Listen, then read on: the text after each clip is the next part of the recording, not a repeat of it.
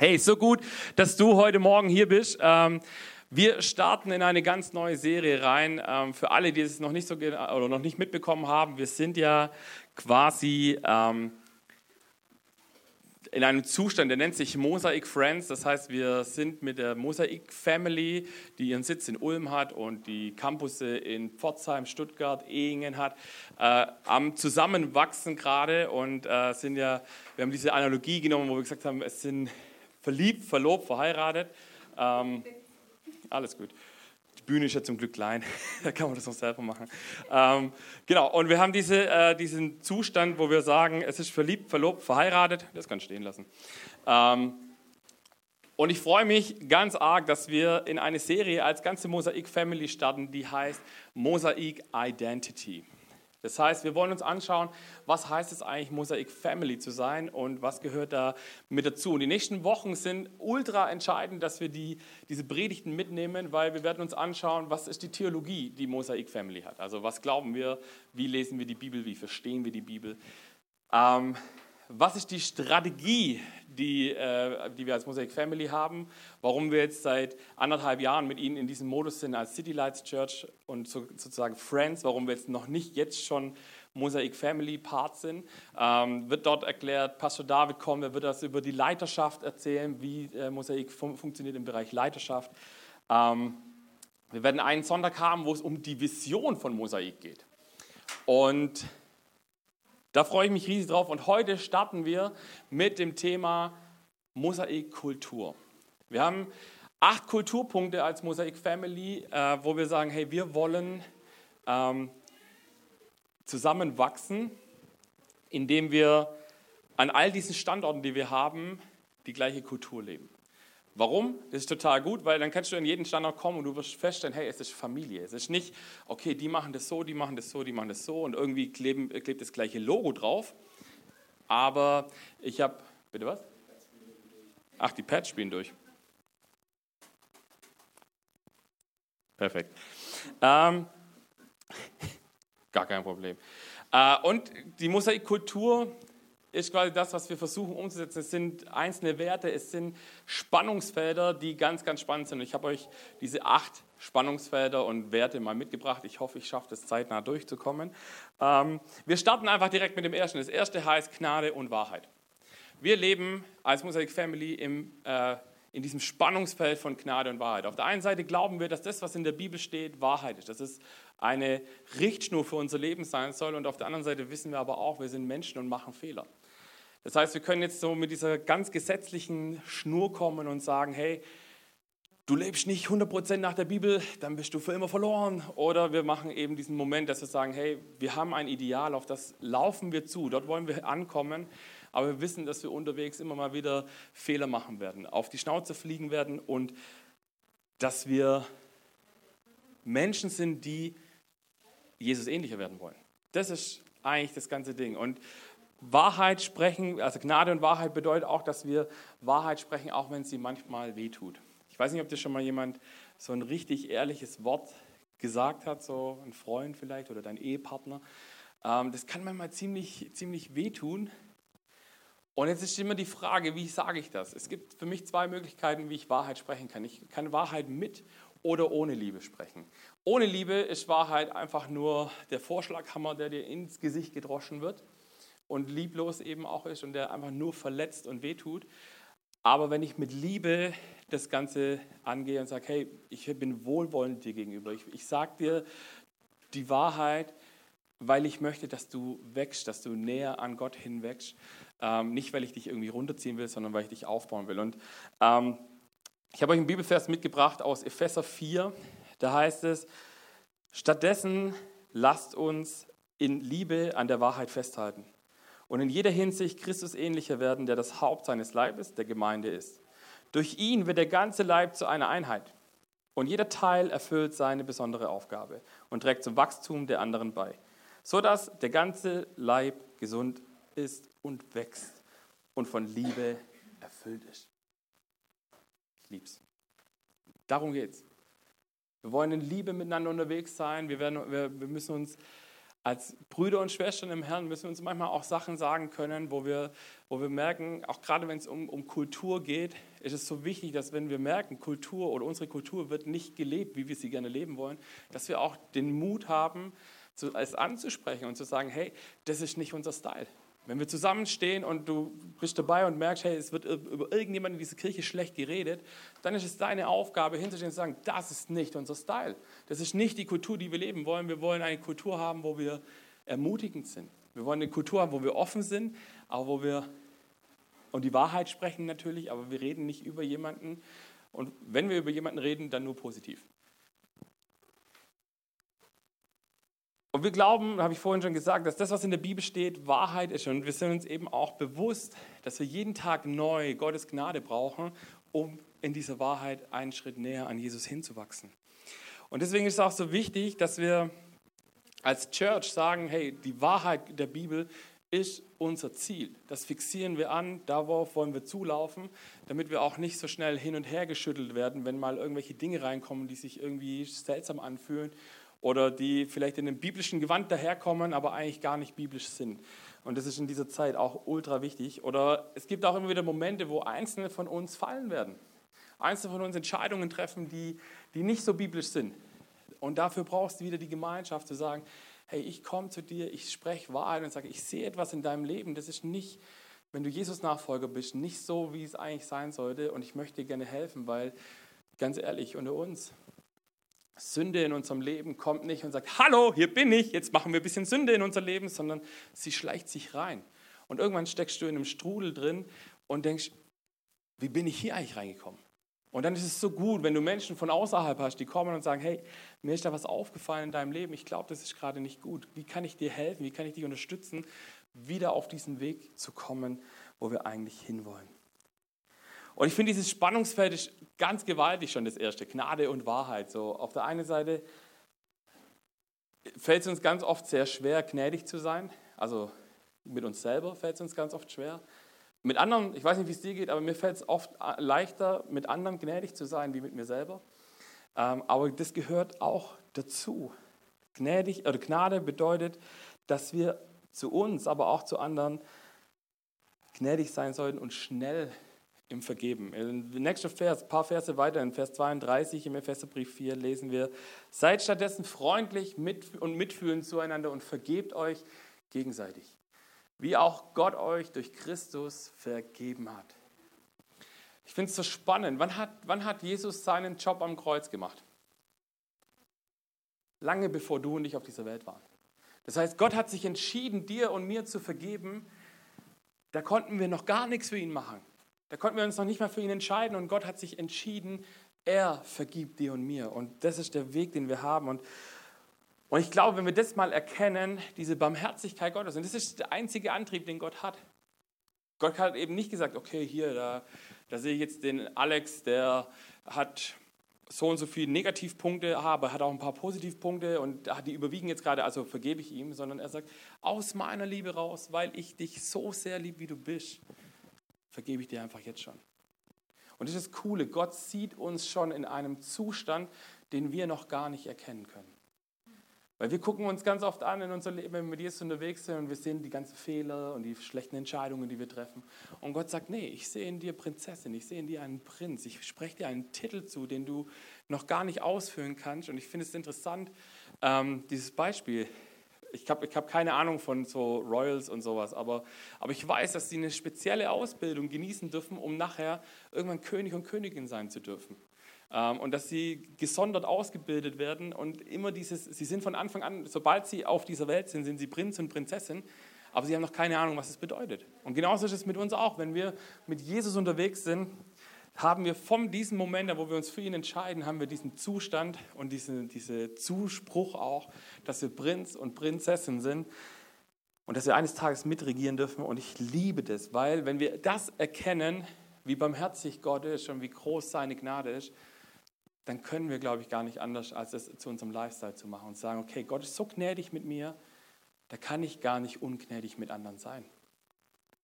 Und ich glaube, wenn wir das wirklich durchdrungen haben, was die Barmherzigkeit Gottes ausmacht, dann sind wir an einem Punkt, wo wir sagen, und wir, wir starten dadurch. Wir, wir sind so schnell im Vergeben, wir sind so schnell im Vorwärtsgehen.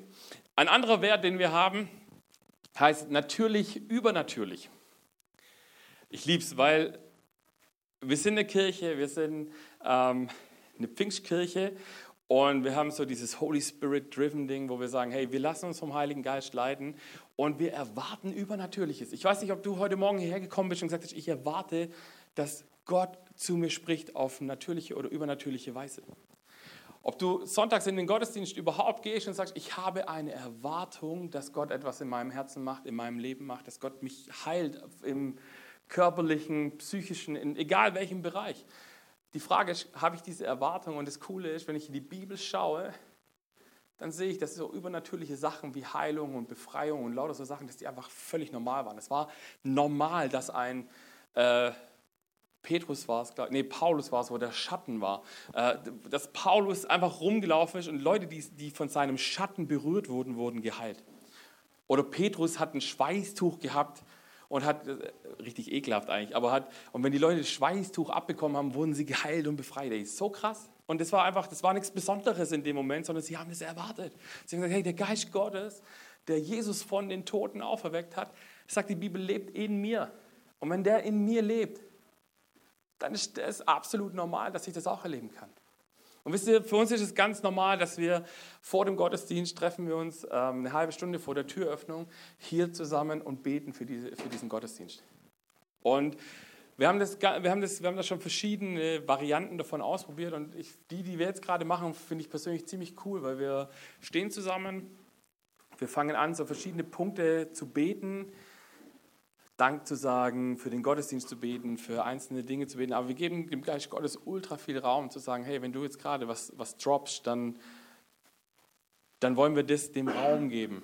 Und jetzt gibt es natürlich immer so ein bisschen dieses ganze Ding, wo wir sagen, wir wollen das auch im, im Gottesdienst machen. Wir wollen, es gibt eine, am Anfang des Jahres, nicht nur am Anfang des Jahres, äh, David hat es vorgestellt bei der Mosaikkonferenz, dass wir so zweimal im Jahr wollen wir in so einen Zyklus gehen, den wir immer mit Gebet starten wo wir dann quasi sagen, wir treffen uns nach dem Gottesdienst nochmal zu einer äh, gesonderten Prayer Session und wollen da das, den Raum aufmachen für prophetische Eindrücke, für, ähm, dass wir, da steht ein Mikro, man kann einfach vorkommen, wenn man den Eindruck hat, hey, Gott legt mir gerade was aufs Herz und darf das teilen und, äh, und wir glauben, dass Gott spricht dadurch, durch dich und mich, dass du gar nicht irgendwie besonders heilig sein musst und irgendwas Tolles irgendwie schon geleistet haben musst, sondern dass du einfach sagst, ich lass mich gebrauchen in Gottes Hand.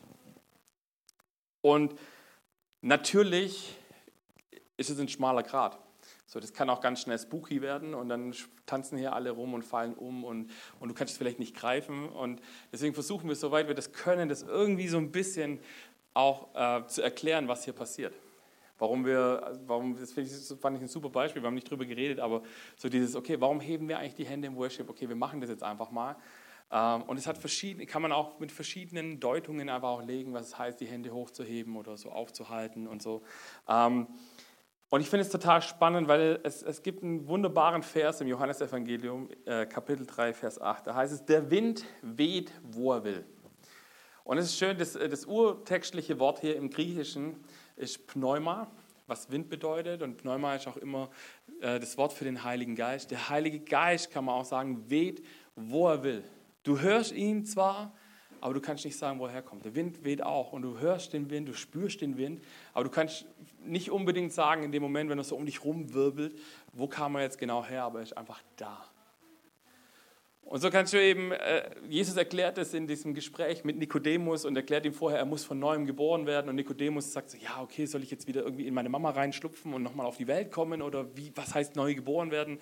Und Jesus erklärt ihm, nein, das hat was damit zu tun, dass der Geist Gottes dich erfüllt, dich ausfüllt und du eine neue Schöpfung dadurch wirst. Und das Krasse ist, wir können den Heiligen Geist nicht kontrollieren. Also keiner von uns kann sagen, okay, Heiliger Geist, so und so hätte ich es gerne. Da sagt er ganz oft, nee, ich will es anders. Aber was wir tun im Gottesdienst, in, in jedem Meeting, das wir haben, sagen wir, wir geben dem Geist Gottes Raum.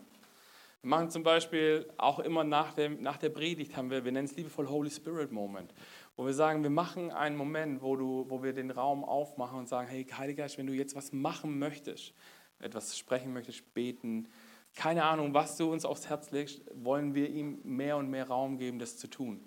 Aber damit es auch nicht ausartet innerhalb vom Gottesdienst, haben wir gesagt, wir, wir setzen ein gewisses, äh, einen gewissen Rahmen dafür, ähm, wo wir einfach sagen, hey cool, wenn du noch gar keine Erfahrung mit dem Heiligen Geist gemacht hast, dann kann es eben ultra spooky für dich sein. Oder wenn du sagst, oh, Halleluja, endlich ein bisschen Heiliger Geist hier, Halleluja. Ähm, dann sagst du, was, ihr gebt, da, ihr gebt einen Rahmen vor, das ist ja total unbiblisch. Nee, ist es nicht. Es ist gesund für Menschen, die, die da reinwachsen dürfen. Ähm, der dritte Punkt, den wir haben, der heißt Gastfreundschaft. Ich liebe Gastfreundschaft. Also, wenn Menschen zu mir nach Hause kommen, bin ich ein ganz schlechter Gastgeber, weil ich vergesse den Leuten was zu trinken anzubieten, weil es für mich absolut Kultur ist, dass wenn du zu mir kommst, dass du weißt, wo die Gläser sind, dass du weißt, wo es was zu trinken hat und dass du weißt, wo mein äh, Kühlschrank steht. Ähm, und dass du da einfach hingehen kannst und sagen kannst, ich habe jetzt gerade Durst, ich hole mir jetzt einfach was. Deswegen vergesse ich ganz oft, Leuten anzubieten, hey, wollt ihr was, willst du was trinken, wenn du zu mir kommst? Und Gastfreundschaft drückt sich in ganz vielen Bereichen aus. Und wir haben einen Part, äh, da wird Martin nachher auch noch ein bisschen was dazu sagen. Ähm, das heißt, mein Herz für sein Haus. Wir wollen, dass dieses Haus hier ein Ort ist, wo wir Menschen willkommen heißen können, wo sie sich wohlfühlen, wo sie sagen, ich komme an einen schönen Ort und hier fühle ich mich wohl, hier finde ich alles, was ich brauche, um mich zu Hause zu fühlen. Und deswegen sind wir einmal im Jahr, investieren wir ganz bewusst in Gottes Haus und sagen, wir haben Herzensprojekte dafür, wo du sagst, hey, keine Ahnung, die letzten Jahre haben wir ganz oft auch irgendwie in Technik investiert. Da gab es dann Leute, die gesagt haben, wie können wir nur immer die ganze Zeit in Technik investieren? Da haben gesagt, okay, damit du auch in was anderes investieren kannst, habe ich dann immer andere Projekte noch aufgemacht und gesagt, kannst du auch in was Soziales investieren. Keine Ahnung, tu, was du möchtest, aber gib dein Herz in das Haus Gottes rein. Und deswegen sammeln wir einmal im Jahr eine größere Summe, das sind meistens so insgesamt 15.000 Euro, äh, die, wir, die wir erreichen wollen. Und dank der Großzügigkeit dieser Kirche und der Gnade Gottes haben wir, die, haben wir es meistens sogar relativ nah an diese 15.000 Euro geschafft. Ähm, genau, aber wie gesagt, Martin erzählt euch danach noch ein paar mehr Details dazu. Im Hebräerbrief lesen wir folgendes: Vergesst nicht, Fremden Gastfreundschaft zu erweisen. Denn auf diese Weise haben einige äh, Engel beherbergt, ohne es zu merken. Du hast keine Ahnung, was für Menschen vor dir stehen. Wir sehen den Leuten immer nur bis zu den Augen. Ich habe keine Ahnung, was in euren Köpfen gerade vorgeht. Ich hoffe, ihr denkt, ja, das, was er da erzählt, hört sich ganz schlüssig an. Ähm, aber ich weiß nicht, was du für eine Woche hinter dir hast. Ich weiß nicht, ob du eine gute Woche hinter dir hast, ob du eine anstrengende Woche hinter dir hast. Aber ich kann versuchen, dir einen Rahmen zu geben, wo du dich wohlfühlst. Und ich habe schon mit Leuten das Gespräch gehabt, die gesagt ja, ich wäre voll gern viel gastfreundlicher, aber ich habe ja nur eine kleine Wohnung und da nur einen kleinen Tisch, da hab, ich kann nicht viele Leute beherbergen. Gastfreundschaft hat nichts mit vielen Leuten zu tun. Gastfreundschaft hat zu tun, dass du sagst, ich, bin, ich mache meine, mein, mein Wohnzimmer oder mein, keine Ahnung, meine Küche oder in meinem Fall eine Einzimmerwohnung, da ist das alles eins, ähm, mache ich auf und sage, komm rein und fühle dich wie zu Hause. Oder wenn du sagst, ich habe auch schon ganz oft diese Gespräche gehabt, und wenn dann Leute kommen und sagen, ja, hey, ist dir schon mal aufgefallen, ich habe XY, habe ich schon ewig nicht mehr gesehen. So, weißt du, was mit dem ist? Und ich dann oft sage, oh, nee, weiß ich jetzt gerade gar nicht, aber ich frage dann ganz gerne zurück, ja, wann hast du dich denn das letzte Mal bei XY gemeldet? Ach so, ach so, ich, ach so, die müssen sich gar nicht bei mir melden. Ich darf mich auch bei denen melden. Ja, das ist ja verrückt. Und, und das ist das, wir, wir, haben manchmal in unseren Gemeinden das Problem, dass wir sagen, oh, die sind gar nicht so familiär und ich werde gar nicht wahrgenommen. Dabei sind viele Leute entweder so, dass sie sagen, ich melde mich erst gar nicht und will wahrgenommen werden. Oder die Leute, äh, die da sind und, und vielleicht eher wie ich extrovertiert sind, nehmen diese introvertierten Menschen gar nicht so arg wahr, weil sie halt nicht hier schreien und sagen, hier bin ich, nimm mich wahr. Und deswegen ist es so cool, ich lade dich ein, wenn du den Eindruck hast, hey, ich habe jemanden aus unserer Kirche schon eine ganze Weile nicht mehr gesehen, ruf an, schreib eine WhatsApp. Geh hin und sag, hey, darf ich dich mal auf ein Mittagessen einladen oder auf ein Abendessen oder keine Ahnung, wenn du es liebst. Ich weiß, wir haben Menschen in unserer Kirche, die lieben Spieleabende. Machen Spieleabende und lad Leute ein und, und, und hab Gemeinschaft, hab Gastfreundschaft, Tisch auf und, äh, also es muss jetzt kein was weiß ich was sein, aber schaffe einen Raum, wo Menschen sich wohlfühlen, wo neue Leute reinkommen können und sich wohlfühlen.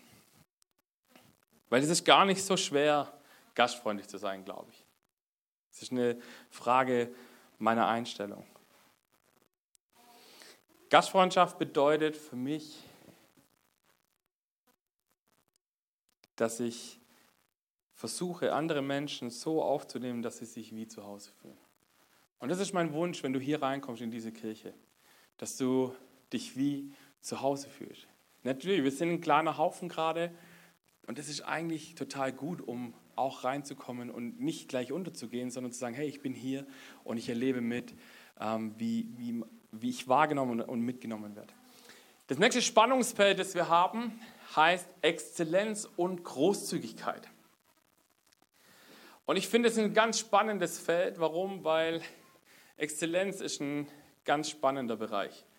Weil es ist so ein schmaler Grad, dass Exzellenz in Perfektionismus kippt. Und wir es uns aber geistlich irgendwie schönreden und sagen, ja, ja, so. Vielleicht kennt ihr das. Für mich persönlich ist der Unterschied zwischen Exzellenz und Perfektionismus, dass ich sage, Exzellenz ist das Bestmögliche, was ich in diesem Moment geben kann. Und wenn du einen guten Tag hast, dann kann das Bestmögliche over the top sein und du, hast, und du denkst dir, krass, was war das? Oder andere denken sich, wow. Und manchmal kann Exzellenz aber auch, wenn du nicht so einen guten Tag hast, einfach auch sein, dass es gar nicht so gut ist. So, das heißt jetzt nicht, dass du dich deswegen äh, disqualifizierst und, und, du nichts mehr machen kannst, weil du nicht exzellent genug warst. Das wäre nicht Perfektionismus. Sondern Exzellenz bedeutet für mich, ich gebe mein Bestmögliches in jedem Bereich, den ich kann.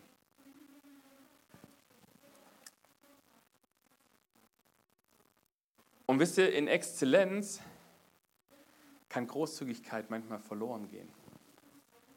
Wenn es diesen, diesen Kipppunkt erreicht, wo Exzellenz zu Perfektionismus wird.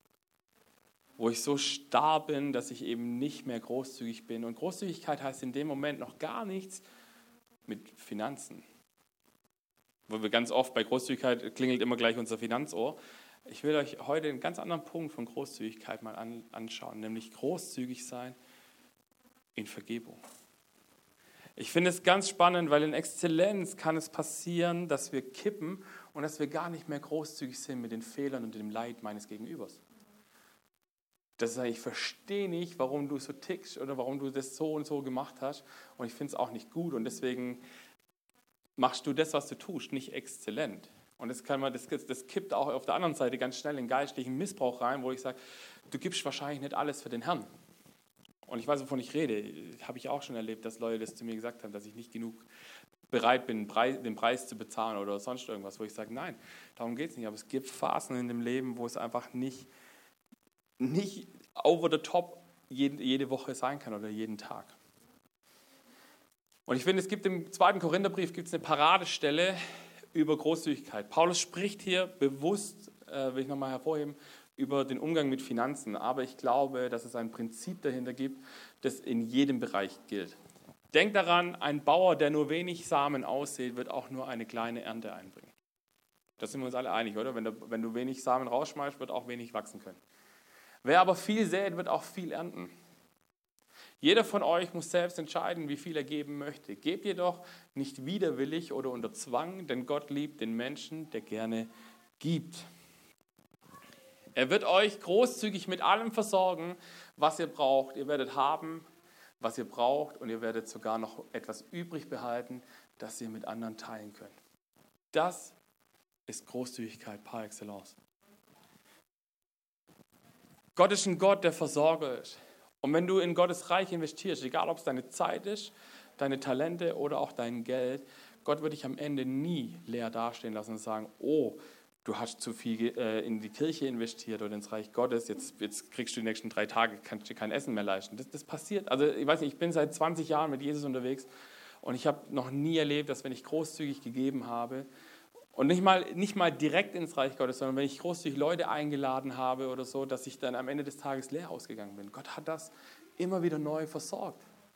Und genauso müssen wir aufpassen, wenn wir, ich habe vorhin gerade gesagt, es geht, äh, ich möchte eigentlich noch mehr auf den Punkt Vergebung eigentlich anleuchten, zu sagen, wir müssen äh, auch ultra großzügig in Vergebung säen. Warum? Damit wir sie wieder empfangen werden. Was du säst, wirst du ernten. Wenn du dich, dich nach Liebe in deinem Leben sehnst, dann fang an, Liebe zu säen. Sie kommt vielleicht nicht sofort, aber irgendwann kommt die Frucht. Wenn du merkst, in meinem Leben ist Unvergebenheit und, und, und Gefangenheit, Gebundenheit, dann fang an, Vergebung zu sehen. Warum? Nicht, weil dein Gegenüber, dein Gegenüber hat Vergebung in den allermeisten Fällen gar nicht verdient. Du, by the way, auch nicht. Ähm, aber wenn, sobald du anfängst zu vergeben, löst du diese Fessel, die dich immer wieder runterziehen möchte, weil du dich erinnerst, was der oder die mir Böses angetan hat. Und du wirst nie frei sein. Deswegen fang an zu vergeben. Und Versöhnung ist ein ganz wichtiger Punkt. Versöhnung ist ein komplett anderes Paar Stiefel. Für Versöhnung brauchst du gewisse Voraussetzungen immer wieder, und, und, aber Vergebung ist der erste Schlüssel, um überhaupt darüber nachdenken zu wollen, dass wir da hinkommen. Und ich finde es so schön, dass Paulus an dieser Stelle den Korinthern, aber auch heute uns nochmal ganz bewusst sagt, wenn du gibst, es geht nicht um den Betrag. Es geht nicht darum, dass du jetzt jede Woche 2000 Euro hier in die Kirche spendest, was, by the way, schön wäre, äh, um unser Defizit zu äh, lösen. Aber ähm, es geht nicht um die Höhe des Betrags, sondern es geht um deine Haltung des Herzens dahinter. Es geht nicht darum, um die Höhe des Betrags, sondern um dein Herz dahinter. Ob du sagst, ich möchte das Reich Gottes nach vorne bringen und in das Leben von Menschen investieren. Oder ob du sagst, wenn ich was ins Reich Gottes gebe, dann nimmt Gott mir was weg. Und ich verspreche dir eins, das wird, wirst du nicht erleben, dass Gott dir was wegnimmt, weil Gott braucht nichts von dir. Weil Gott ist derjenige, der auf allen Ressourcen hockt und sagt, ich verteile sie großzügig. Und die Bibel ist auch ganz klar, dass sie sagt, hey, diejenigen, die großzügig sind, denen vertraut Gott auch mehr an, weil sie eben nicht so geiern auf ihrem, äh, auf ihrem Besitz.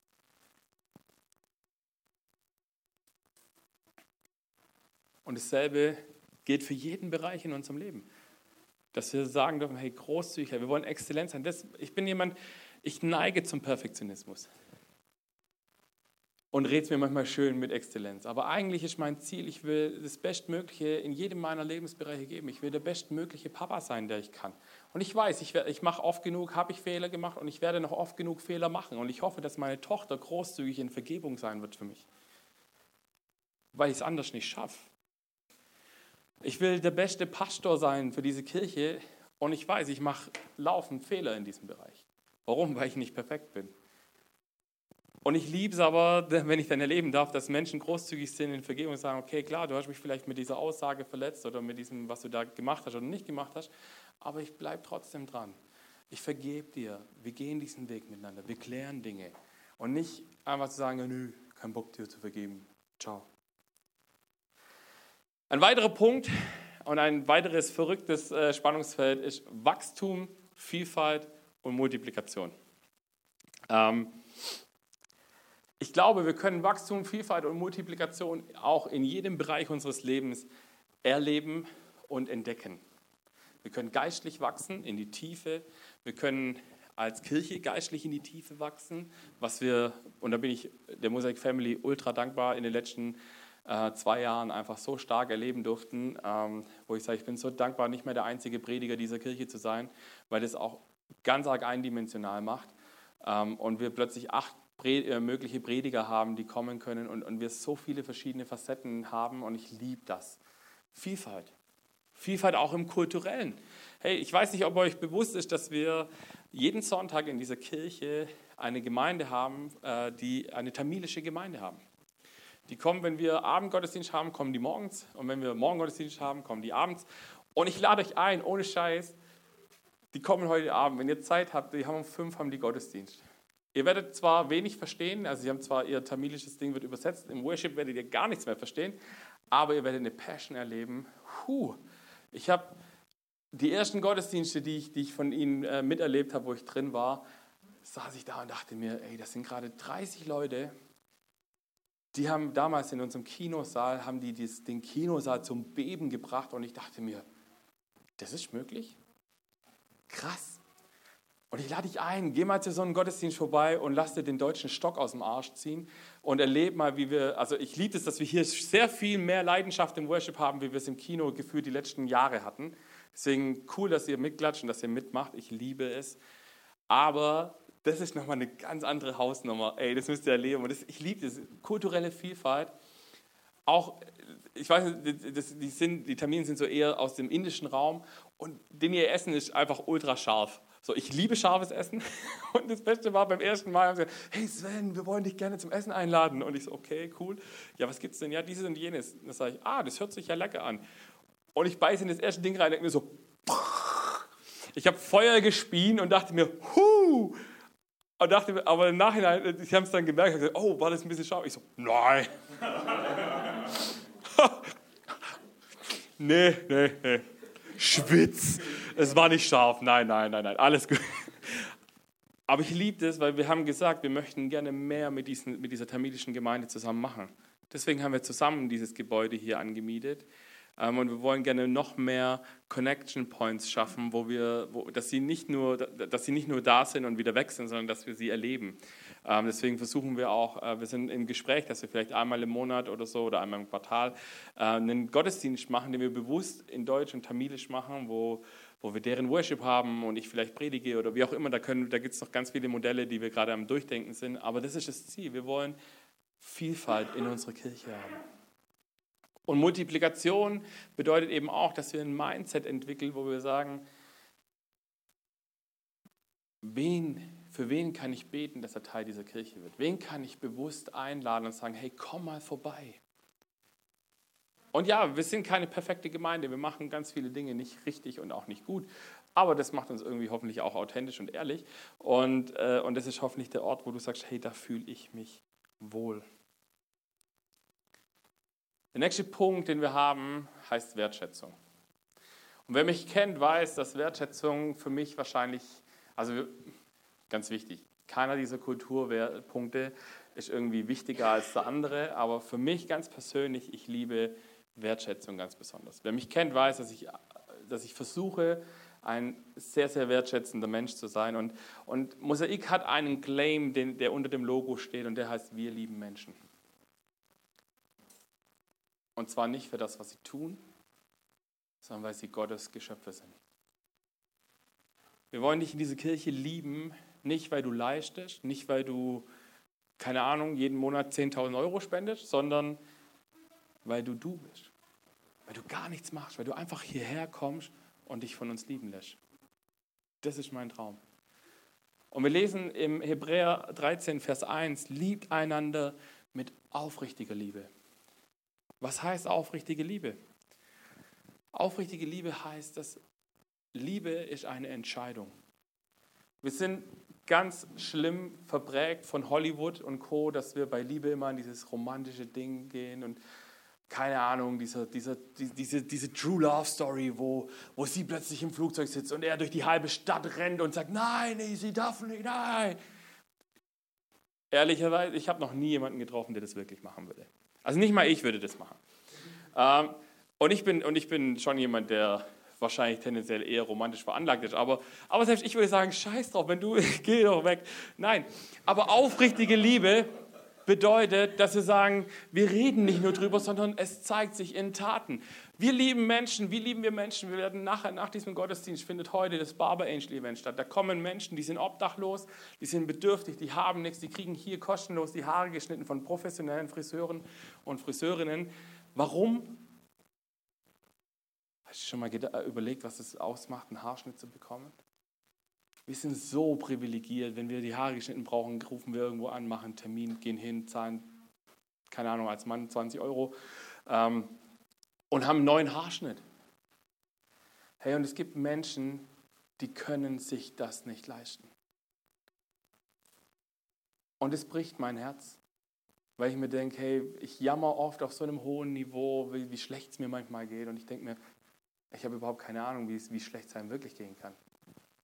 Und deswegen haben wir gesagt, wir als Kirche lieben Menschen, indem wir ihnen dienen und den Raum öffnen. Und deswegen sammeln wir dafür Klamottenspenden.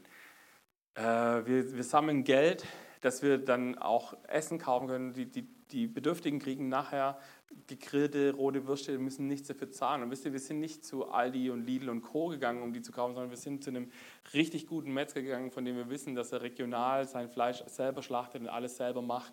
Weil wir sagen, wir lieben Qualität und wir wollen Menschen wertschätzen, indem wir ihnen nicht irgendwas hinstellen, sondern das Beste vom Besten geben. Und, und ihr könnt ja nachher auch Teil davon haben, ihr kriegt es nur nicht umsonst. ähm, Außer ihr seid bedürftig, dann mache ich aber auch ein Foto von euch und poste das auf Instagram und sage, hey, das ist ein... Nein, Spaß.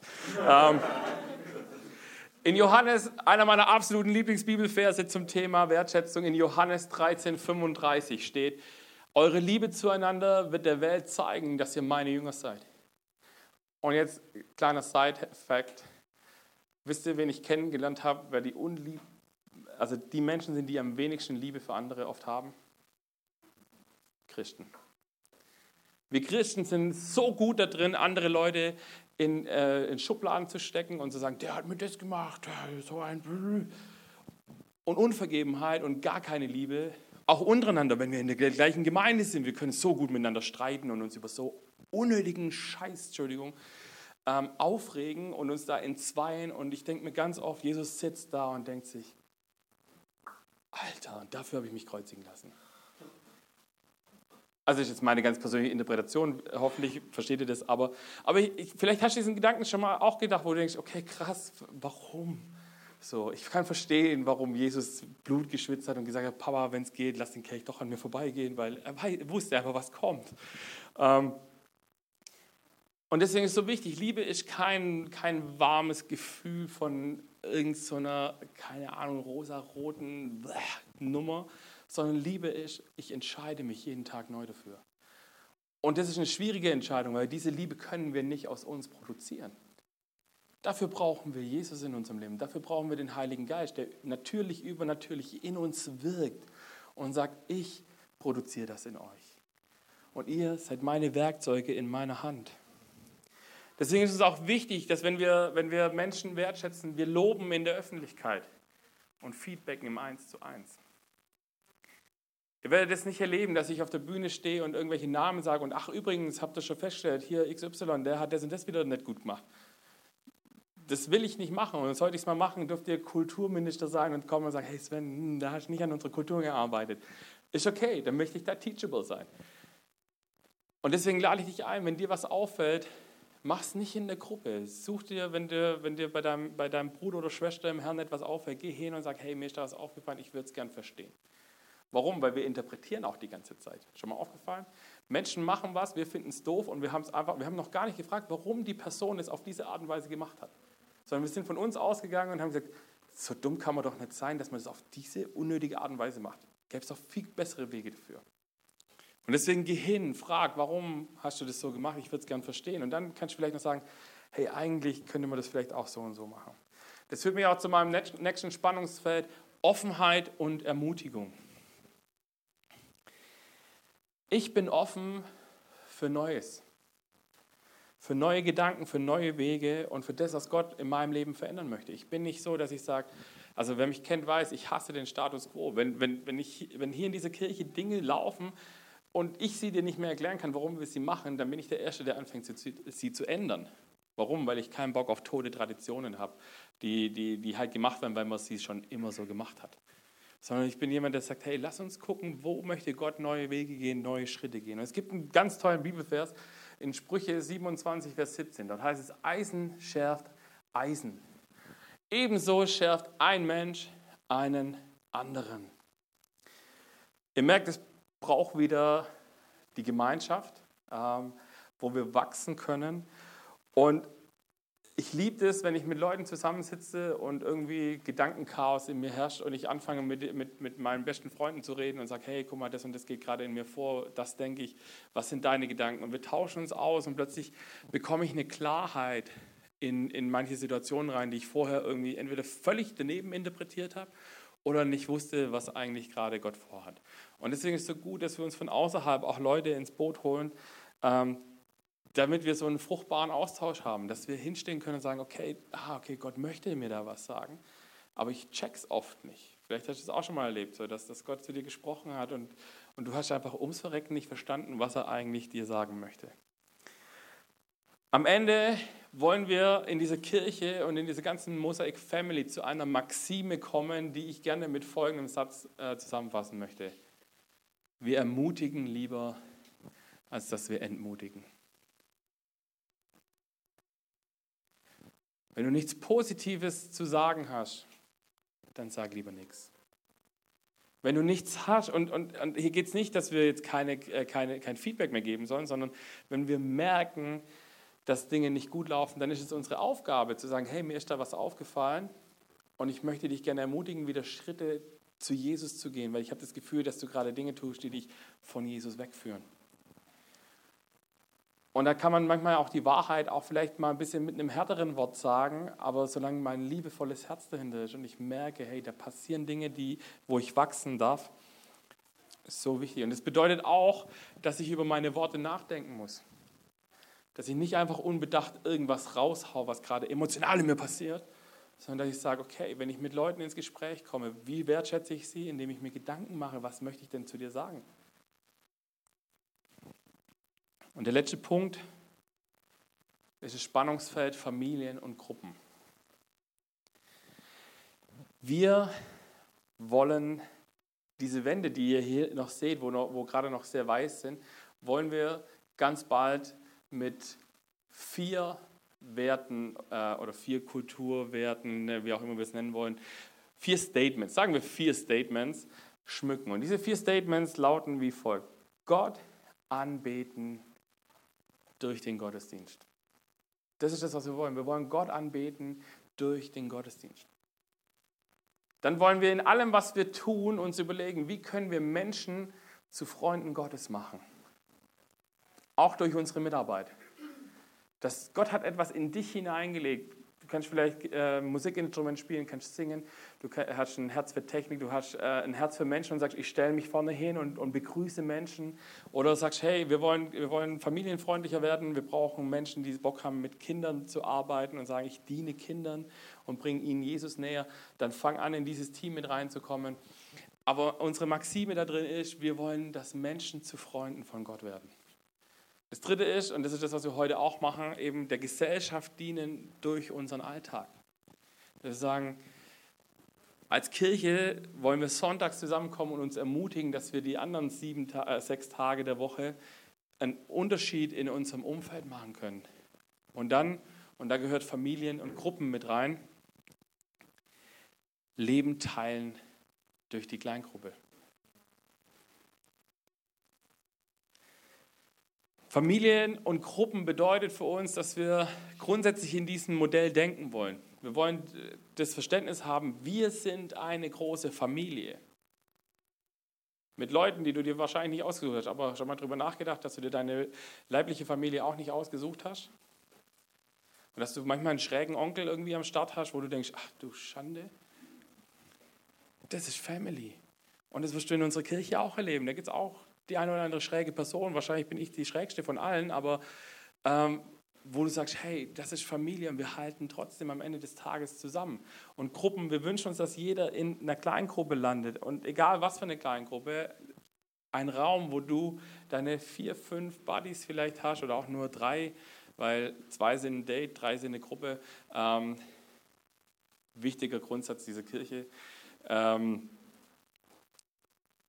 wo du im Wort Gottes wachsen kannst, wo du beten kannst und beten lernen kannst und wo du geistlich reifen kannst. Ganz wichtig. Und das Paradebeispiel dafür, und das ist der letzte Bibelvers, den ich habe, ähm, steht in Apostelgeschichte 2, wer hätte es erwartet, 42 bis 44, aber nur. Und da lesen wir, sie nahmen stetig an der Lehre der Apostel teil. Das bedeutet so viel wie, sie kamen regelmäßig in den Gottesdienst. An den Mahlfeiern und den Gebeten wir haben, einmal im, wir haben gerade alle zwei Wochen ähm, haben wir ein Gebetstreffen für diese Kirche. Da treffen wir uns abends für anderthalb Stunden und wollen beten, dass in dieser Kirche Gott regiert, Dinge passieren, Menschen für, für Jesus entscheiden, all diese Punkte. Dann geht es weiter. Eine tiefe Ehrfurcht erfasste alle und die Apostel vollbrachten Zeichen und Wunder. Natürlich, übernatürlich. Wir wollen, dass übernatürliche Dinge in dieser Kirche absolute Normalität werden. Nicht, dass wir hinstellen und sagen, oh, das ist nicht mehr Besonderes, aber dass wir es feiern, dass sie hier im Hier und Jetzt auch passieren. Alle Gläubigen kamen regelmäßig zusammen und teilten alles miteinander, was sie hatten. Wir sind Gemeinschaftsmenschen. Gott hat uns darauf angelegt. Wenn du Single bist, dann hast du in dir drin irgendwie diesen Wunsch, da jemanden wieder zu haben, der dich ergänzt. Deswegen bin ich auch zutiefst davon überzeugt, dass du Christsein nicht alleine leben kannst. Und das sage ich auch Menschen, die kommen und sagen, ja, Gemeinde brauche ich nicht. Brauche ich nicht. Kann mit Gott alleine. Nee. Also kannst schon probieren, aber es wird nie lange gut gehen, weil es nicht gesund ist. Weil du niemanden hast, der dir hilft, gesund zu bleiben. Und deswegen ist es so wichtig, weil sie sich als Church Family verstanden haben, hatten sie auch kein Problem, großzügig zueinander zu sein. Mein Bruder hat wenig mit Glauben am Hut. Aber wenn ich in Not bin, ist es der Erste, der seinen Geldbeutel aufmacht und sagt, hey, was brauchst du, hier ist es. Und das wäre mein Wunsch, dass wir als Kirche auch so sind, dass wir sagen, hey, es braucht jemand was, dann lass uns da loslegen und sagen, wo ist die Not am größten. Und wie gesagt, Familie ist nie perfekt. Aber am Ende des Tages ist es ein Konstrukt, das Gott sich ausgedacht hat, in dem im besten Fall, und jetzt wissen wir, wir leben in einer gefallenen Welt, es ist Gnade und Wahrheit. Die Wahrheit ist, dass Gott sich Familie ausgedacht hat als einen Raum, wo Menschen sich zusammen durchtragen, wo Menschen zusammenkommen, wo Ehen entstehen, die für immer halten sollen. Warum? Weil es ein Schutzrahmen ist. Und wenn wir jetzt nach draußen schauen in die Welt, dann erleben wir, dass es gar nicht so oft passiert, dass Familien zerstritten sind, dass, dass innerhalb der Familie das irgendwie nicht gesund und nicht gut ist. Warum? Wahrscheinlich, weil Gott nicht da ist in diesen Familien. Und deswegen ist auch Church Family kein perfekter Ort. Wird er nie sein, kann er nicht sein. Warum? Spätestens, wenn ich reinlaufe, ist es nicht mehr perfekt. Und es ist okay. Weil hier können wir lernen, die Wahrheit ist, Gott wünscht sich eine Familie für dich und für mich. Einen Ort, wo wir uns gegenseitig reiben können, aber auch gegenseitig aus den Löchern unseres Lebens holen, wenn es uns scheiße geht. Dafür brauchen wir andere. Und ich kann euch das erzählen. Ich bin in den letzten Jahren immer wieder mal in so Löchern drin gewesen. Es ist noch gar nicht so lange her, dass ich mal wieder in so einem Loch drin war und ich habe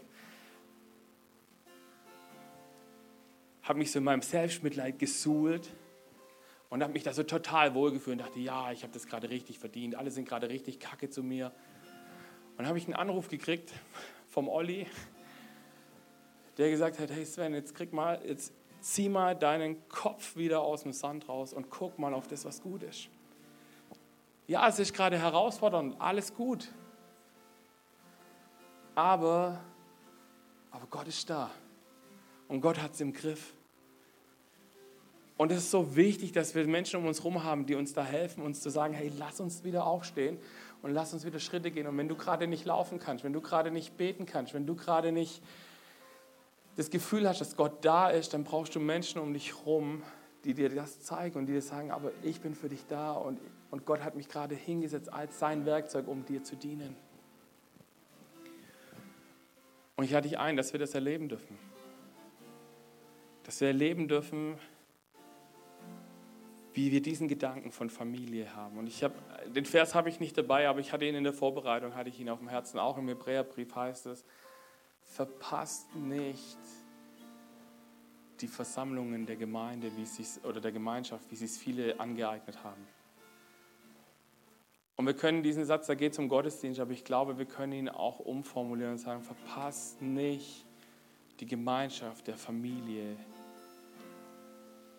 an Gottes Tisch ist ein Platz für dich. Ich weiß nicht, ob du da schon sitzt. Aber da steht ein Namenskärtchen, wo dein Name draufsteht. Und wo Gott sagt, hey, da möchte ich, dass du sitzt. Das ist nicht ein Platz für, für der Hans-Jörg oder sonst wer, sondern das ist, da steht dein Name drauf. Weil der Hans-Jörg, der hat seinen eigenen Platz. Deswegen lade ich dich ein. Wir wollen jetzt einen Song singen wo wir uns nochmal bewusst machen, was wir tun. Wir beten Gott an. Wir singen ihm zu, er ist heilig, heilig für immer.